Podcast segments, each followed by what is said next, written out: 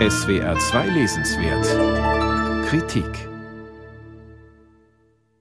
Johann Wolfgang Goethe galt und gilt vielen Deutschen als Nationalschriftsteller, obwohl er selbst nationale Zuschreibungen ablehnte und stattdessen von einer Weltliteratur sprach, die Gemeingut der Menschheit sei.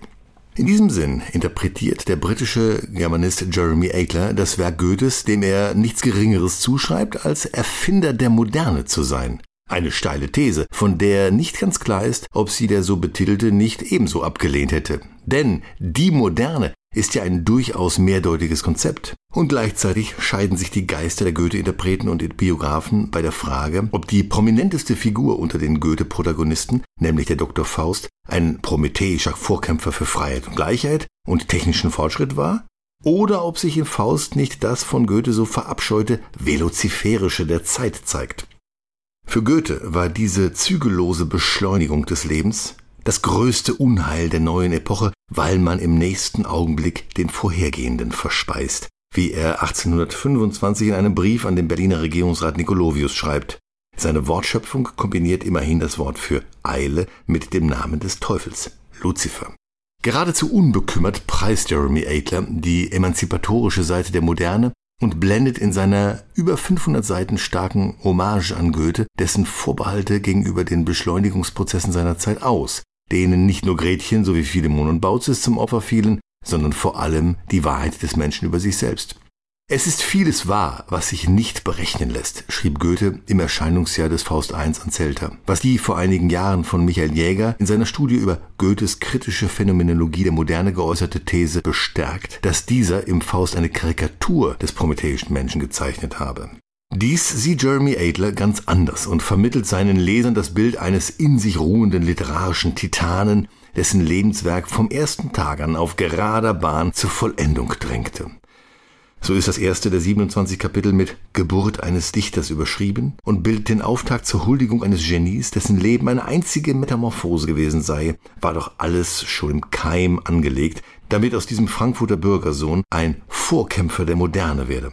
Bezeichnenderweise wird die Italienreise, eine der einschneidenden Phasen in diesem in der Tat außergewöhnlichen Leben, von Jeremy Adler als die italienische Wende bezeichnet. Der Begriff taucht jedoch nur zweimal im ganzen Kapitel auf, und zwar um zu zeigen, dass Goethes Denken Teil der großen Wende um 1800 gewesen sei. Wird aber seine Entwicklung hin zum klassischen Autor nicht erst begreifbar, wenn man, wie unlängst Golo Maurer in seinem Buch Heimreisen, Goethes Italienaufenthalt und die damit verbundene Fremdheitserfahrung als Krise erkennt, in welcher der früh zu politischem Amt und literarischem Ruhm gelangte sein Leben zu enden sucht?